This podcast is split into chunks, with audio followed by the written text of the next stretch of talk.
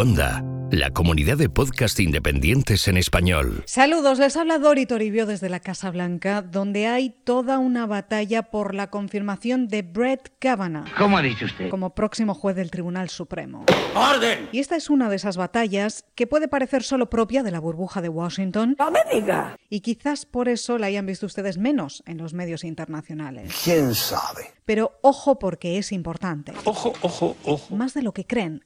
Y afecta de lleno a la presidencia y a las próximas elecciones. Y por lo tanto, nos afecta a todos. Ah, ah, En vale. esta semana número 86 de Donald Trump en la Casa Blanca. Los hilos de Washington. Con Dori Toribio. Empecemos por el principio, para dejarlo todo bien claro.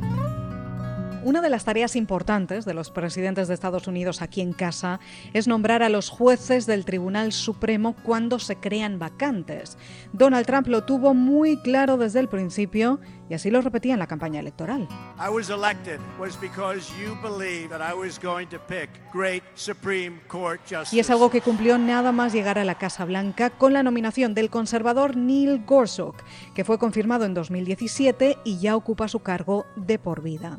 Este es uno de los grandes éxitos de Trump para muchos votantes y recuerdo en 2016 hablar con republicanos o independientes, sobre todo aquí, en la costa este, que no necesariamente eran seguidores de Trump, pero sí querían un juez conservador más en el Supremo porque eso define el futuro político, social y legal del país por las próximas décadas. Yo voté a Gorsuch, no a Trump, dicen hoy, extremadamente satisfechos. The nomination of Neil M. Gorsuch of Colorado to be an Associate Justice of the Supreme Court of the United States is confirmed. Y ahora Trump, en solo año y medio de presidencia, ha nominado a un segundo juez para el Supremo, a Brett Kavanaugh, tras la vacante dejada por la jubilación sorpresa de Anthony Kennedy. Pero aquí la cosa se complica. Mr. Chairman, if, if we cannot be recognized, I move to adjourn. the American people. Chairman, I move to adjourn. directly from Judge Kavanaugh and later this afternoon. I move, Mr. Chairman, I move to adjourn. I'm- Mr. Chairman, we have been denied, we have been denied real access to the documents we need. Kavanaugh ha generado protestas desde el principio en muchos frentes. Protestas de los demócratas porque creen que este proceso no está siendo transparente y les faltan documentos no publicados por la Casa Blanca de la era Bush y porque no les parece justo confirmar a un juez en año electoral, como dijeron los republicanos en 2016 cuando Obama intentó confirmar al juez Merrick Garland sin éxito.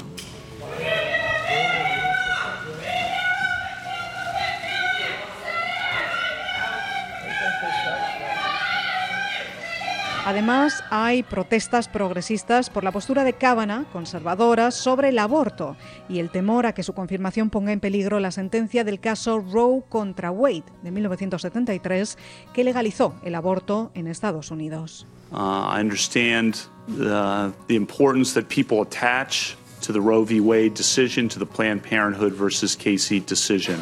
Uh, I don't live in a bubble. I understand, I live in the real world. I understand the importance of the issue. Y así, entre estos gritos, arrancaron las sesiones de confirmación de Kavanaugh en el Comité Judicial del Senado, con peticiones de los demócratas para que se aplazara el proceso y los republicanos respondiendo que no, que todo esto es solo un juego político para retrasar todo hasta después de las elecciones de noviembre, dicen, cuando los republicanos podrían perder sus mayorías, especialmente la del Senado, donde tienen 51 escaños a día de hoy frente a los 49 demócratas, una mayoría muy ajustada, teniendo en cuenta que para confirmar a un juez hacen falta 51 votos del Pleno, que es la mayoría más uno, y que puede incluir el voto de desempate del vicepresidente Mike Pence. Ahora llegan justos, pero quién sabe después de noviembre y quién sabe incluso ahora, después de esta carta. And then that uh, kind of stunning, uh, hard to describe news about Brett Kavanaugh and about his nomination. Hace 10 días, varios medios publicaron que la senadora demócrata Dianne Feinstein tenía una carta que no había compartido con el Comité Judicial y que afectaba seriamente a la candidatura de Kavanaugh. Feinstein entonces entregó esa carta al FBI. Se trataba de una acusación de agresión sexual por parte de la profesora de psicología de la Universidad de Palo Alto, Christine Blasey Ford. We are back with breaking news at this hour. The Washington Post now reporting the name of the woman who wrote that confidential letter making sexual assault allegations against Supreme Court nominee Brett Kavanaugh.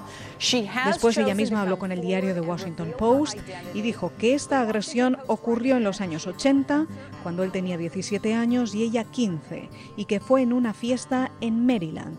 Dijo que él la llevó a una habitación, la arrojó en la cama, la manoseó, le intentó quitar el bañador y le tapó la boca con una mano para que no gritara hasta que ella escapó. Dear Senator Feinstein, I am writing with information relevant in evaluating the current nominee to the Supreme Court. Brett Physically and sexually assaulted me during high school in the early 1980s. Ford acusa a Kavanaugh de intento de violación. Tiene informes médicos del trauma que no ha podido olvidar en su vida, dice, y una prueba de polígrafo de un agente del FBI que concluyó en agosto que decía la verdad. Kavanaugh niega esta acusación en rotundo. Uh, shortly after he arrived here at the White House, Kavanaugh putting out a statement himself saying, quote, this is a completely false allegation. I have never done anything like what the accuser describes to her or to anyone. Desde entonces, la confirmación de Kavanaugh quedó en el limbo, mientras caía una avalancha de información, rumores, conjeturas, críticas y juicios. Los republicanos apoyaron casi en bloque a Kavanaugh, querían que la confirmación siguiera adelante e invitaron a Ford a comparecer en una sesión conjunta en el Senado. Ella no lo tenía claro, sin condiciones justas, dijo, y sin una investigación a fondo del FBI, hasta que al final dijo que sí. She's willing to cooperate. What she's not willing to do is to be part of this uh, bloodletting that happens in Washington. El presidente Trump también ha dado su apoyo a Kavanaugh, al principio contenido hasta que en Twitter esta semana se lanzó a dudar de la credibilidad de Ford, preguntándose si el ataque fue tan malo como ella dice, ¿por qué no lo denunció entonces? ¿Por qué cayó durante 30 años? Brett Kavanaugh is one of the finest human beings you will ever have the privilege of knowing or meeting. Ella responde que escribió la carta para que los senadores tuvieran toda la información sobre quién es Kavanaugh y que Feinstein no la reveló hasta ahora, dice, porque le pidió protección y anonimato. Así es como estalló el debate, entre quienes no creen que Ford diga la verdad, cuestionan que no dé detalles sobre dónde, cuándo y cómo fue exactamente, o hablan de una trampa política, y aseguran que, bueno, lo ocurrido fue hace tiempo, y él solo tenía 17 años.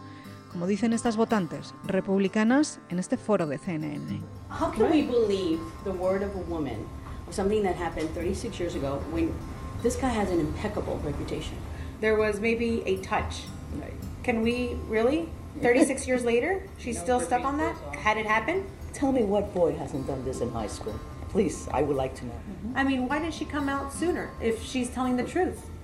Why didn't she come out when he was going into the Bush White House? Why didn't she come out when he's been a federal judge exactly. for over a Y también están quienes apoyan a Ford, que ha recibido una carta con la firma de mil compañeros de instituto. También están los que recuerdan que 7 de cada 10 víctimas no denuncian las agresiones sexuales y que no siempre se recuerdan todos los detalles de un evento traumático, ni se quieren recordar o detallar ante el mundo. También recuerdan que la integridad de un futuro juez del Supremo en un país donde estas agresiones están en niveles récord en institutos y universidades es una pieza fundamental en el futuro del país. It is estimated that up to 70% of those who do will not report, and one of the main reasons is fear of disbelief and a sense of shame if they come forward. Una de cada seis mujeres en Estados Unidos ha sufrido una agresión sexual o un intento de agresión sexual y uno de cada 33 hombres. Se calcula que de ellos un 70% no lo denunciará y una de las razones fundamentales es el miedo a que nadie les crea y a que les avergüencen, les ataquen les cuestionan. De vuelta al núcleo del debate sobre el Me Too aquí, se extiende estos días un hashtag en las redes sociales, Why I Didn't Report, ¿por qué no lo denuncié? en el que miles de mujeres y de hombres entienden las décadas de silencio de Ford y le explican al presidente por qué tampoco hablaron, mientras Ford ha pedido ayuda al FBI ante las amenazas de muerte que está recibiendo por teléfono estos últimos días y ha decidido finalmente comparecer ante el Senado, y se lo contaremos aquí, en los hilos de Washington. Hasta entonces, que pasen ustedes una excelente semana. Puedes escuchar más episodios de Los Hilos de Washington en cuonda.com y además encontrarás... ¿Estamos grabando? Sí. Hola, Bien. Hola, Daniel. Verónica es independiente, profesional y tiene una buena situación económica. Lo que hace esta familia distinta es a quien ella eligió como padre de Daniel, a 13788. Las Raras. Historias de libertad. Un podcast independiente para entender nuestro tiempo. Desde Chile, con Catalina May y Martín Cruz. Descubre nuevos podcasts en cuonda.com, la comunidad de podcast independientes en español.